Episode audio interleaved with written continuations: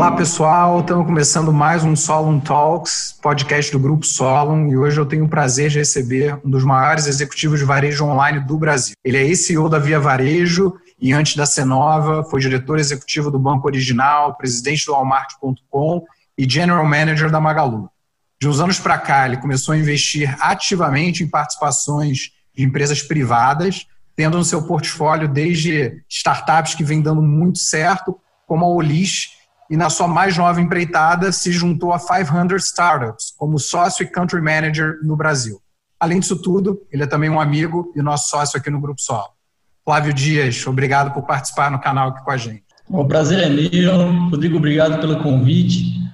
É, pessoal que está escutando a gente aí, espero que esse papo de alguma forma contribua aí para a evolução dos negócios de vocês.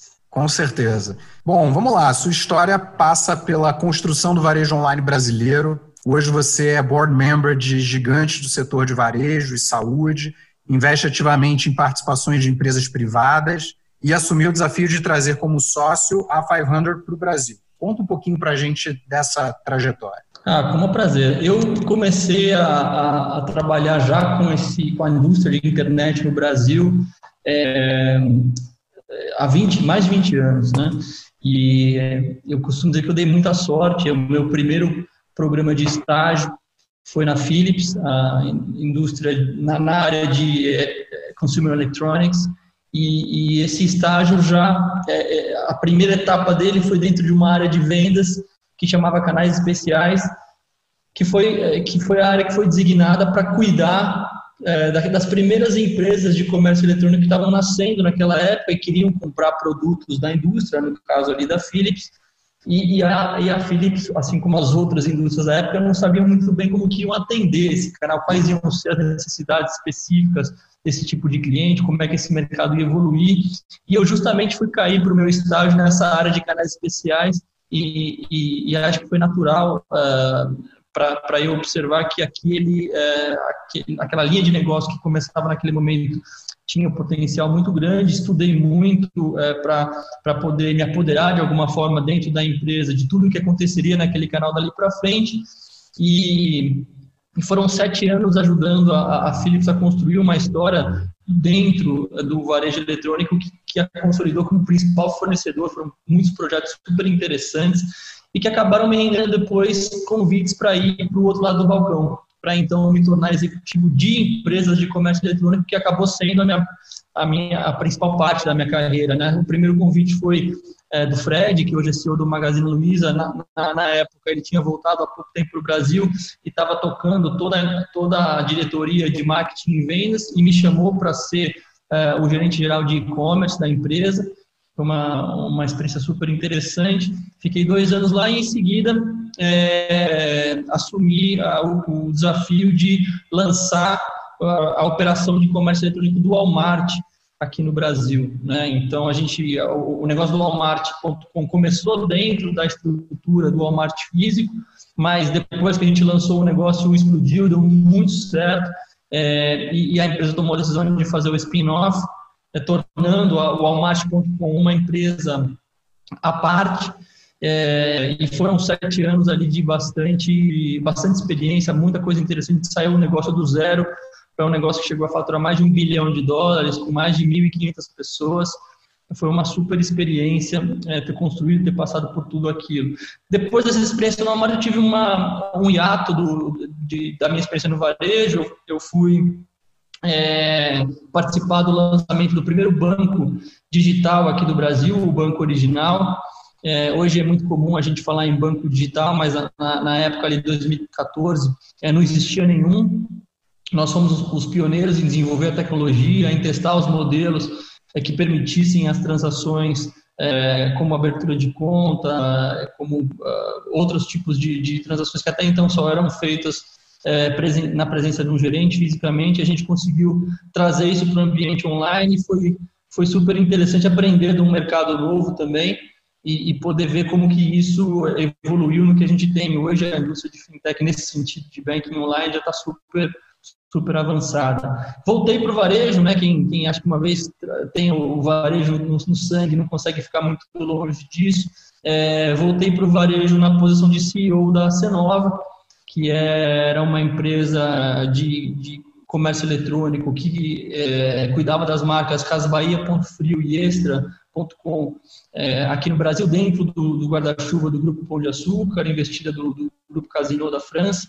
A empresa tinha feito um IPO na Nasdaq é, uns dois anos antes de eu chegar, mas estava enfrentando um, um, tempos bem difíceis de, de resultado, então foi interessante participar de um, de um, turnaround, né? já tinha participado de, de, de criar um e-commerce do zero, e nesse caso foi pegar um e-commerce que já era gigante, já tinha mais de 4 mil pessoas, saturava já alguns bilhões de reais, mas vinha com alguma dificuldade eh, importante de, de gerar resultados, de gerar retorno para os acionistas. Então, participar desse, desse, desse turnaround foi super interessante. E logo depois, essa empresa foi é, fundida com a, a, a Via Varejo, que, é, que era a empresa, né, o, o grupo que representava as mesmas marcas no mundo físico, né, que é o maior varejista não alimentado do Brasil, tem aí mais de mil lojas espalhadas no Brasil inteiro.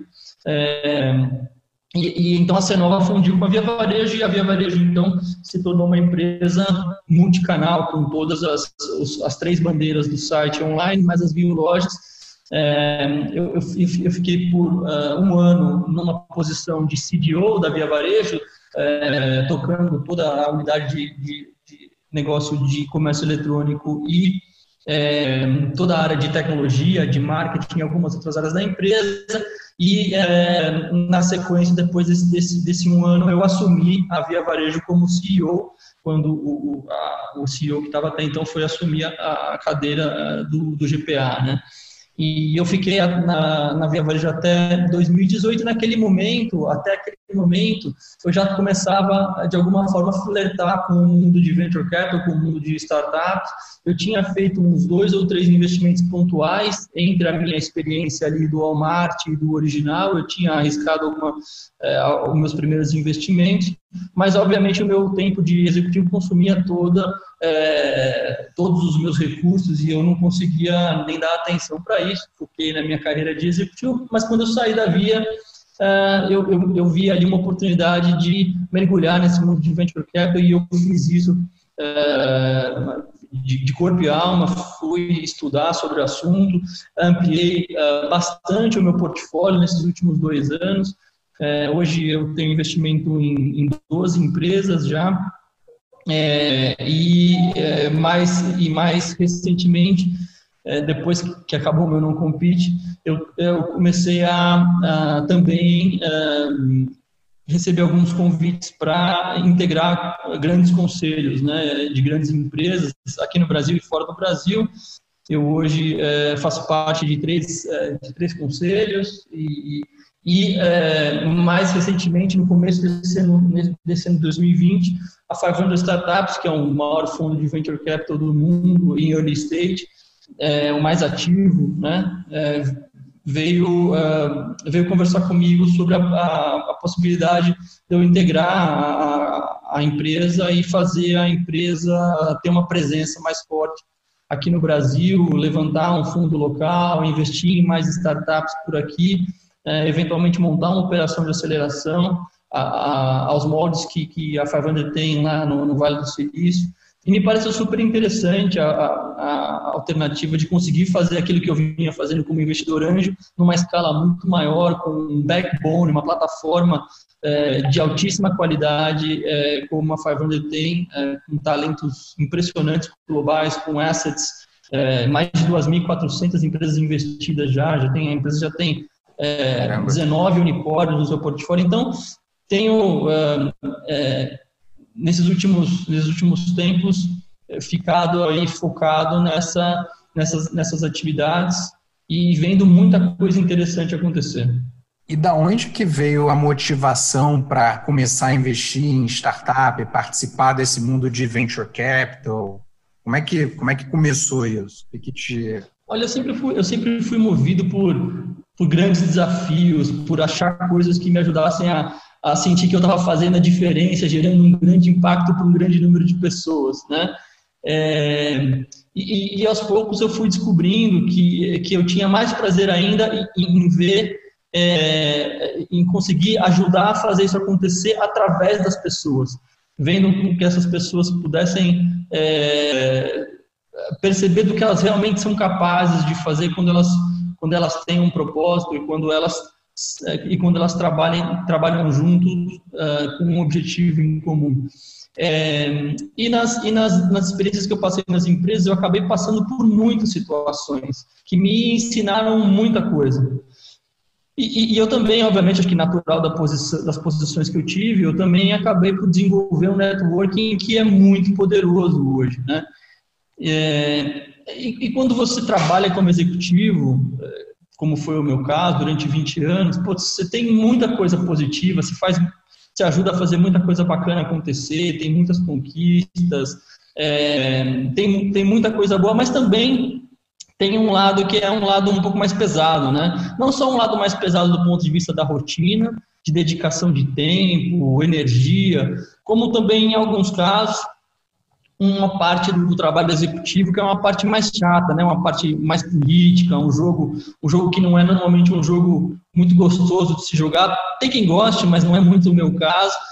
É, mas que é super necessário para você fazer as coisas acontecerem, mas que, que foi de alguma forma me cansando e eu, e eu não queria deixar de, de exercer aquela minha uh, vocação e, e, aquela, aquele meu, meu, meu, meu, sonho de, de ajudar a continuar causando grandes impactos, é, fazendo diferença, trabalhando junto com as pessoas, e eu tentei achar um caminho que me permitisse, então, é, colocar esses meus ativos esse, e essa minha experiência a serviço de, de criar grandes impactos, mas que não trouxesse junto com isso aquela carga política cansativa é, é, que estava me cansando do lado executivo. E, e, e eu encontrei no, no, meu, no, exercício do Venture Capital, do investimento, e é, no exercício da minha função como, como board member, é um caminho que me permite conciliar essas agendas, né? Então, é, eu estou super feliz com isso, está funcionando muito bem.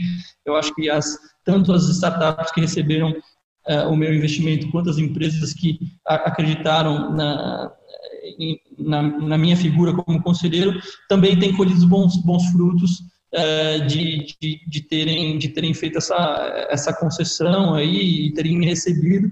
E eu estou aprendendo muito com eles e estou sentindo que eu, que eu consigo ajudar no caminho e nos desafios que eles têm pela frente. Então, foi, foi, foi por isso. Com certeza é o nosso caso aqui. É, legal. E é um prazer ter você, ter você com a gente. Mas é, é, é algumas bem, coisas muito interessantes assim que você trouxe sobre, sobre essa questão da vocação, do propósito, de, de por meio das pessoas desenvolver é, é, e causar impacto. Né? Então, é, na, na, sua trajetória de executivo, de investidor, quais foram os padrões que você identificou né, que hoje te ajudam a selecionar as empresas para investir? É, é, e, enfim, desde o primeiro investimento lá atrás, na, na, se eu não me engano, acho que foi na época de Walmart, enfim, até hoje, quais foram os maiores aprendizados que você tirou? Ah, tem, tem, muita coisa que a gente vai aprendendo, mais com os erros do que com os acertos, eu acho. Mas, mas uma coisa que é, é, é, às vezes parece clichê e que acho que todo, que todo venture capitalist fala, mas quem vive esse mundo sabe que não tem nenhuma verdade mais absoluta do que essa, que o primeiro e o mais essencial elemento são as pessoas, né? E quando você, é, quando você encontra um, uma, um empreendedor ali que está buscando receber, é, ou está buscando, tá atrás, batendo na sua porta para vender uma ideia, um, acho que a coisa mais importante é você conseguir desenvolver uma, uma, uma percepção, um, um, sentimento e até uma, uma metodologia que te permita saber quais são as competências que aquela pessoa traz consigo, quais são os valores é, que ele realmente respira, é, qual é a, a, qual é a energia que ele está disposto a colocar para fazer aquilo andar e a paixão que vai mover ele como ser humano, né? E, e na verdade, quando você encontra uma pessoa que que reúne é, tais, tais ativos, tais competências e valores, é, é, é, praticamente eu sei que ele vai ser capaz de executar qualquer grande ideia. Né? Então, a primeira coisa que eu, é, que eu presto atenção e que eu vi que, faz, que fez muita diferença em todos os casos foi conseguir encontrar, e não é fácil, uma pessoa que tenha, ou um grupo de pessoas, né, um time que tenha, que reúna essa, essas qualidades. E aí, obviamente, é, é importante também você entender qual que é o tamanho do problema que eles estão se propondo a resolver. Se é uma questão que realmente está causando uma dor muito grande, e, ou uma dor muito grande que é mal resolvida hoje, né? É, se o mercado que, que, que, que ele está decidindo atuar é, vai ser um mercado grande o suficiente para fazer uma empresa crescer, e se, e se o mercado for grande o suficiente, existe um modelo que esse mercado pode ser endereçado, que é um modelo escalável, né, que, que consegue, que ele consegue com tecnologia, sem precisar ter um batalhão de gente, sem precisar ter um, um, um, um número de ativos físicos muito grandes, ele consegue escalar para atender esse mercado eh, de uma maneira mais lean, né? É, e, e, e por que, que ele consegue fazer isso melhor do que qualquer um? Porque aquele cara ali do lado, ou um cara que tenha dinheiro, não vai conseguir fazer melhor do que ele. Então, como que aquelas, que aquelas características, características que ele tem é, fazem dele um, um, cara que tem de verdade um potencial diferente para endereçar essa dor, que é uma dor forte, mal servida, num mercado grande, né? Por que, por que ele, né? E aí, eu, e aí eu, me, eu, eu, começo a me perguntar o que, que, eu vou conseguir ajudar, o quanto eu vou conseguir ajudar nessa, uh, nessa trajetória, nessa jornada. Né? O quanto ele, na verdade, aquele time ou aquela pessoa vai aceitar é, ser ajudada. Porque às vezes você tem gente que, que é muito boa, é, tem, é, é apaixonada, achou um negócio muito legal para fazer, mas não escuta, né? Então a pessoa tem que escutar e, na verdade quando ela escutar, o quão rápido ela vai conseguir fazer aquele negócio acontecer. Então, ela, ela, ela, o rápido ela consegue pivotar, ela consegue ajustar, ela consegue fazer testes e hipóteses para ir descobrindo o caminho que, que, que, é, que, que soa melhor para os clientes e para o negócio dela. Qual o nível de resiliência que, essa, que esse empreendedor vai ter para, por exemplo, passar por uma crise como essa que a gente está passando.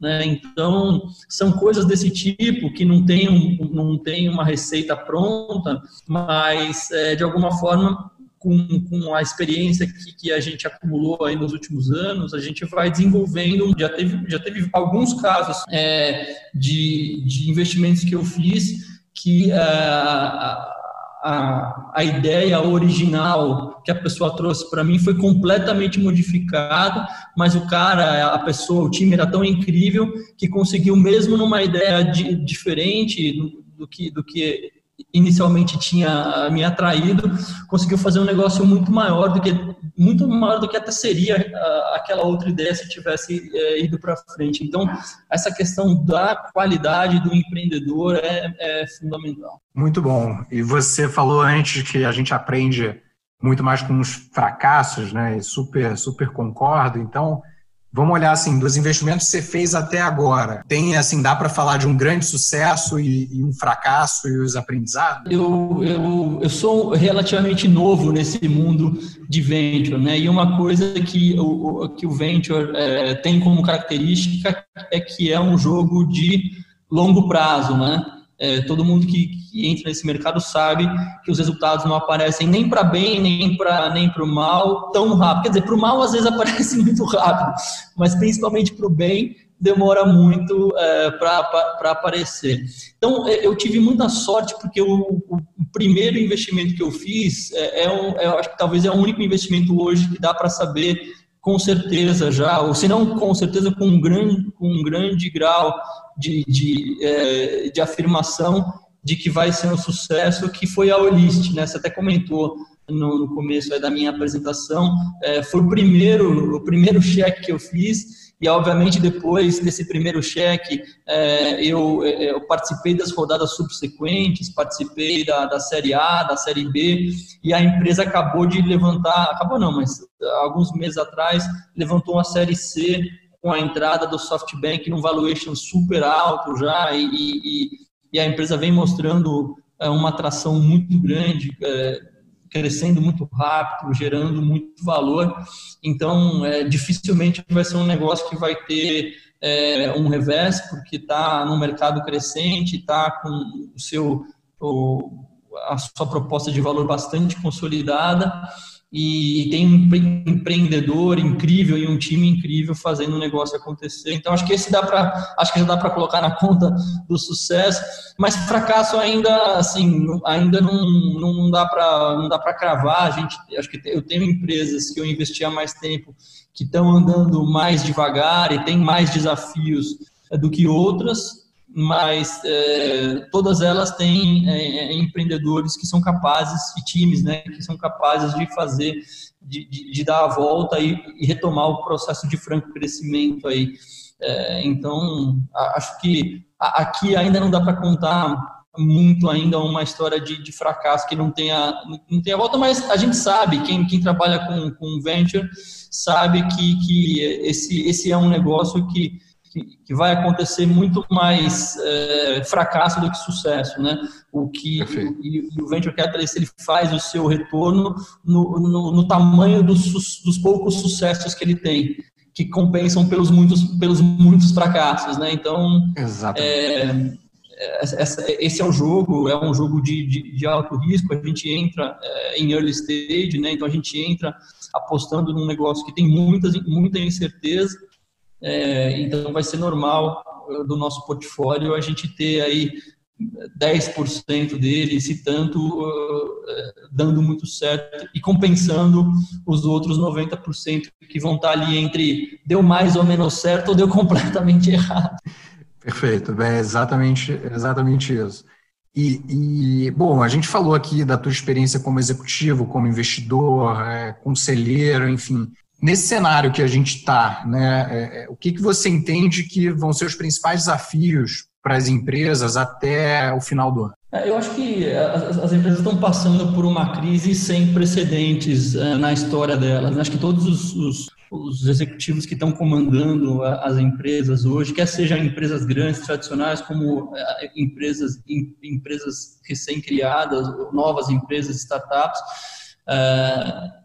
acho que nenhum deles viveu nada parecido com isso. Talvez os caras mais experientes tenham passado por algumas crises no passado, 2008, algumas empresas de internet ali da bolha, no início dos anos 2000, mas nada se compara ao que a gente está vivendo agora.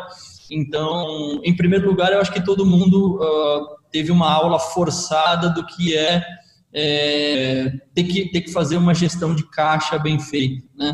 E então eh, tiveram que, que correr rapidamente para um e se não correram ainda já, já, já perderam a, chance eu acho de correr para um ajuste forçado da revisão de todos os custos de todas as despesas de todas as condições comerciais é, que, que eles tinham né? E, e aí isso passa por, por, por rever o time em, em, por rever é, contratos com fornecedores diretos e indiretos, por rever todas as despesas fixas e variáveis do negócio. É um exercício parecido com que é, o que é conhecido como, como base zero, né, o orçamento base zero, é, que muitas poucas empresas fazem. Eu acho que a maioria das empresas teve que, de alguma forma, botar esse, esse exercício em prática para poder proteger a sua sobrevivência, para poder proteger o seu caixa, até entender é, um pouco de como ficaria a, a, a, nova dinâmica de atuação. Eu acho que em seguida é, o que a gente viu foi é, as empresas também é, começando a, a olhar dentro do seu da sua oferta de produtos e serviços é, atuais, ou naquele momento que a pandemia estava começando, é, quais adaptações poderiam ser feitas, ou produtos poderiam ser, ou serviços poderiam ser agregados que é, pudessem fazer com que ela aproveitasse as condições geradas pela pandemia, né? E aí a gente teve várias, várias, vários exemplos nas startups e nas empresas é, de, de, coisas que foram criadas aí é, para atender um, um, um consumidor que estava ficando mais em casa, que estava consumindo é, mais através dos canais digitais, é, que estava buscando é, educação, é, continuar se mantendo, é, se desenvolvendo sem poder sair de casa, que estava buscando entretenimento agora dentro de casa, que estava buscando se exercitar dentro de casa, enfim. É, certamente isso gerou é, muitas oportunidades e algumas empresas conseguiram se adaptar para captar um pouco dessa nova, dessa nova demanda. Também teve empresas que tiveram que pivotar completamente o modelo, que tinham um modelo que, que tinha uma dependência total, ou quase que total, é, da, do, dos locais físicos de aglomeração e que tiveram que buscar é, uma, uma completa, uma, uma, forma completamente nova de, de atuar. Eu, eu, também vi gente que teve que é, buscar fusões, é, se juntar com outras empresas, teve gente que, que teve que antecipar uma nova rodada de capital, então, é, no caso de startups, é, e obviamente todos, todas as empresas, sem exceção, é, tiveram que aprender a trabalhar à distância, de home office, é, e que e tiveram a, a, uma, uma grande lição de gestão de crise também, né? Então, acho que, que obviamente, é um, é um período muito dolorido, mas um período de altíssimo grau de aprendizado. E, e de novo, é, correndo um pouco de risco de entrar no clichê aqui, mas é, é algo que, que, quem passou por crises menores do que essa, mas sabe, é, é, que, que as empresas que passam por isso, elas saem desse processo muito mais fortalecidas. O time sai muito mais unido, a empresa sai muito mais forte do ponto de vista de, amadure, de, de amadurecimento, dos seus, dos seus processos, de, do relacionamento com os seus clientes e com seus fornecedores, com os seus parceiros, e, e sai é, calejada para que para uma próxima para uma próxima vez não sofra tanto quanto sofreu agora. Então, é, eu acredito sim que o, que o, o mundo dos negócios, de, de, acho que praticamente de todos, de todos as, a, os setores, de todas as empresas, nunca mais vai ser o mesmo que era antes da pandemia. É, acho que a gente, a gente vai ter é, de, de verdade outro, outro tipo de patamar de consumo no canal digital, a gente vai ter outra, outro modo de trabalhar que não todo mundo junto no mesmo espaço físico como a gente teve acostumado a fazer, é, a gente vai é, a gente vai conviver com, com, normas sanitárias diferentes, acho que ainda por um, por um bom tempo, enfim, tem, tem muita coisa que, que, que, a gente está vivendo nesse, nesse momento e, que, e que de alguma forma vai é, perdurar é, mesmo depois, na minha opinião, mesmo depois que, que se encontre uma vacina ou, ou uma cura para a questão da Covid, né?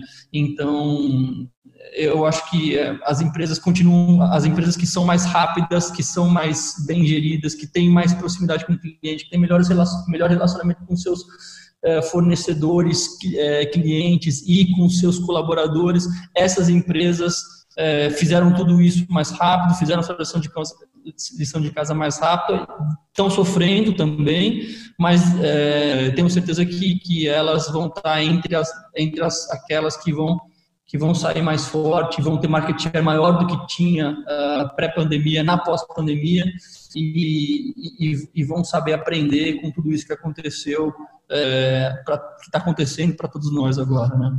Essa é a minha visão. Com certeza, com certeza. E, e, e a gente está falando bastante de empresa aqui, né? E você sabe que aqui na Soma a gente tem trazido bastante conteúdo, informação sobre investimento em empresas de capital fechado, né? Private equity, venture capital, enfim, é, que consiste nisso. Né? E, e principalmente nesse cenário de juros é, é, estruturalmente mais baixos, que a gente já vinha convivendo pré-pandemia, mas no cenário de, de crise a gente viu aí uma, uma redução mais acentuada da, da taxa de juros. Como é que você enxerga o desenvolvimento desse mercado é, é, e as perspectivas para os investimentos em private equity e venture capital, deixando claro para todo mundo que está ouvindo para a gente que é um investimento em empresas é, não listadas na, na Bolsa de Valores? Sim, sim, puxa, Rodrigo, eu acho que uh, existem muitas e muitas oportunidades. E, e, é, e, de verdade, o cenário que você colocou na questão, né, o cenário da, uh, dos juros estarem é, definitivamente sob, sob controle, com perspectivas de ficar é, nesse patamar, se não ainda mais baixo, durante um bom tempo, é, traz para uh, traz mercado um, um, um capital que, uh, que há, há, há, há, muitos anos a gente não, não via. Né? Então, com, com, existe um encontro dessas muitas oportunidades de pessoas incríveis, com negócios incríveis ou com ideias uh, incríveis, uh, e que muitas vezes uh, acabavam ficando limitadas no seu alcance, no seu impacto. As, as formas tradicionais de financiamento não chegam para esse para esse empreendedor e mesmo se chegassem esse esse empreendedor esse empresário é, ele precisa ele precisa mais do que só o dinheiro, né? E quando um, uma boa empresa de venture capital, uma boa empresa de, de, de uh, private equity uh, chega uh, num empreendedor como esse, ele, ele coloca mais coisa além do capital né? Ele, ele normalmente complementa alguma coisa que faltava naquela, naquela empresa, ele dá uma reforçada no financeiro, na, na visão financeira, dá uma reforçada na visão de inovação, ele traz alguma tecnologia, ele faz, no mínimo, ele faz provocações que fazem aquele empresário pensar em coisas que ele não tinha pensado antes, porque é, esse cara normalmente em private equity já, já viu esses modelos ou modelos parecidos funcionarem em outros lugares que podem trazer insights para o empresário. Ele faz aquela intro, né, aquela apresentação que põe esse cara em contato com um, um, um recurso humano, um parceiro, um fornecedor, um potencial cliente, que eventualmente vai gerar um super negócio para o cara. Ou seja, é, é, um capital que vem é, com, com, uma qualidade em cima dele, e, e isso é muito bom para o é, empreendedor. E, obviamente, é, é, é costuma ser muito bom também para o sócio capitalista que está entrando ali, porque ele vai estar tá apoiando um, um, cara diferenciado que, tá, que, que, que, certamente tem potencial de fazer muito mais que vinha fazendo. Então, os investidores estão sim procurando alternativas. A, a, essa procura faz com que a oferta de fundos se amplie e se qualifique e fique cada vez melhor. E eu vejo que isso é uma, isso traz uma somatória de fatores é, que contribuem para que esse cenário é, siga sendo muito positivo, tanto para a venture capital quanto para a private equity. Muito legal, muito legal. E, bom, você falou de várias oportunidades aí. Se você puder contar um pouquinho para a gente que setores que você está olhando, o que, que você enxerga como promissor para os próximos anos. Tá. Ah, certamente eu, tem alguns setores mais óbvios para mim, tanto pela minha experiência quanto pelo momento atual de digitalização, da aceleração da digitalização uh, dos hábitos uh, e das ofertas. Então, eu acho que a, a toda essa parte de e-commerce e, e, e, fintech vai continuar sendo muito muito quente e acontecendo muita coisa aí. Então, são duas uh, dois, duas áreas uh, que a gente olha com bastante interesse. Colado aí no e-commerce tem toda a questão de logística, né? Então tem ainda um, um campo enorme dentro do, do âmbito da logística para ser é, melhorado na oferta aqui do Brasil e até da, da, da América Latina. Tem um segmento de beleza, bem-estar e saúde, principalmente saúde agora, com, com o lance da pandemia que está bombando e que tem muita oportunidade, muita tecnologia vindo para fazer diferença. A gente, tá, a gente olha bastante coisa lá.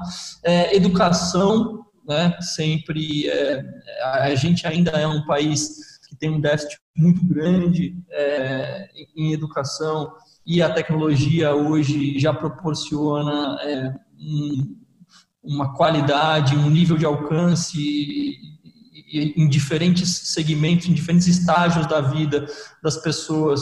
É, então, a gente vê muito campo para ser explorado na educação e o agronegócio. Né, o Brasil é um país é, modelo em agronegócio e acho que pouca gente sabe o nível de sofisticação que já existe na cadeia de agronegócio no Brasil e ainda assim a, a gente vê é, nessa cadeia de valor muita oportunidade para conseguir uh, melhorar a eficiência, para conseguir aumentar o volume de negócio uh, dentro, dentro do agronegócio. Tem outros setores que são interessantes também, mas esses setores, uh, se você me pedisse para destacar alguns, esses são os que a gente mais está olhando coisa. Muito legal, muito legal. Bom, a gente está chegando no final e eu tenho certeza que pessoal aqui escutando gostaria de conhecer um pouquinho mais do Flávio por trás do executivo, investidor, enfim. Então, vou, vou te perguntar algumas coisas pessoais bem rapidinho. É, um livro. É, eu gosto do Digital Vortex. É, recomendo todos que, que, que leiam. Boa, boa. Um orgulho. Meus filhos. Excelente. Um medo. Da morte. Todos nós. E um sonho. ah, eu sonho a gente conseguir viver num mundo sem miséria um dia, quem sabe. Vamos chegar lá, vamos chegar lá, com certeza. Flávio, super, super obrigado. Foi um prazer enorme ter você aqui com a gente no Solon Talks. E para fechar, que mensagem final você deixa aí para o pessoal que está escutando? Ah, pessoal, eu queria é, é, reforçar para que vocês é, não desistam de lutar para conquistar o espaço de vocês, os sonhos que vocês nutrem. É, resiliência é, é, um valor fundamental. Acho que em tempos como esse, todos nós estamos testando a nossa resiliência. Eu já sempre, sempre falei desse, desse fator como algo que, que, faz muita diferença no sucesso de todos nós. Saber aceitar, a, a, saber ajudar e aceitar a ajuda dos outros e, e, e por fim, é, se comportar sempre como um ser inconformado. Inconformado no sentido de que você olha para o que você está fazendo hoje e você sabe que amanhã você pode fazer melhor do que você fez hoje. Né? No sentido de você nunca tá, nunca, nunca tá, tá, tá 100% satisfeito com o que você é, com o que você fez, nunca se dá uma nota 10, porque quando você se dá uma nota 10, quer dizer que você não tem mais nada para melhorar. Então, essa mentalidade sempre me ajudou a, a, a me desafiar constantemente e buscar é, sempre algo, algo diferente, algo melhor. E, e poxa, eu acredito que isso tenha me ajudado muito a chegar aqui até onde eu cheguei. Então, deixa essa dica aí para vocês. Foi um prazer é, compartilhar um pouquinho aí da, da, minha história, da minha experiência com vocês. Espero que, que tenha sido bacana para vocês também.